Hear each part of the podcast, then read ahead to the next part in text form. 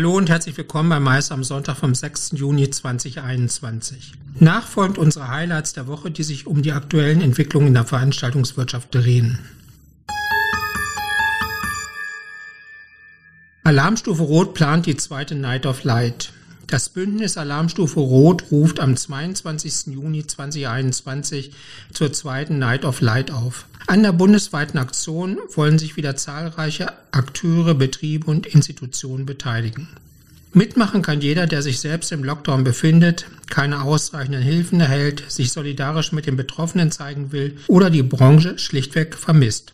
Von beleuchteten Theatern, Clubs, Denkmälern und Stadtteilen bis zu Firmengebäuden, Restaurants, Eventlocations, Messehallen, Brücken und Wahrzeichen, alles kann in rotes Licht getaucht werden. Und auch im Privaten hilft ein Licht. Auf dem Balkon, im Garten oder vor der Haustür kann jeder Einzelne damit seine Solidarität für das Kultur- und Veranstaltungswesen ausdrücken. Registrierungen sind bereits jetzt online möglich.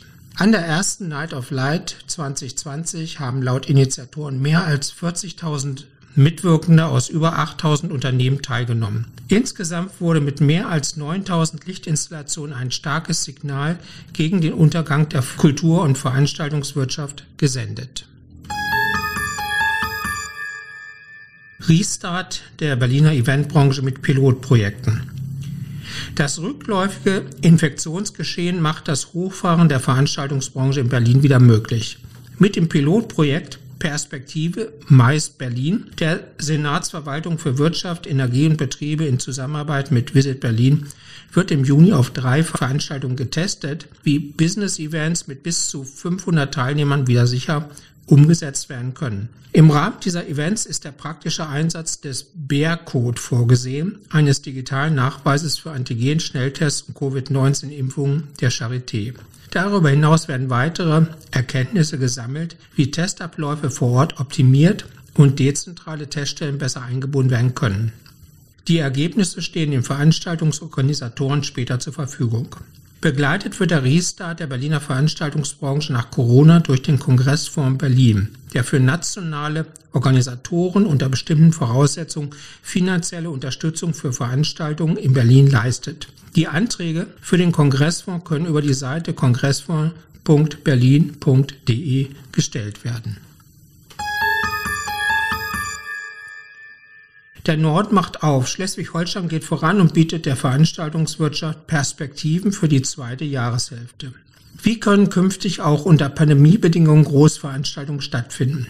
Dieser Frage stellte sich das Amt Schenefeld mit einer vom Land Schleswig-Holstein geförderten Projektstudie für die Erstellung von Hygienekonzepten für Großveranstaltungen. Der Stufenplan der Landesregierung ermöglicht ab sofort steigende Veranstaltungskapazitäten und sogenannte Schachbrett-Bestuhlungspläne in Innenräumen.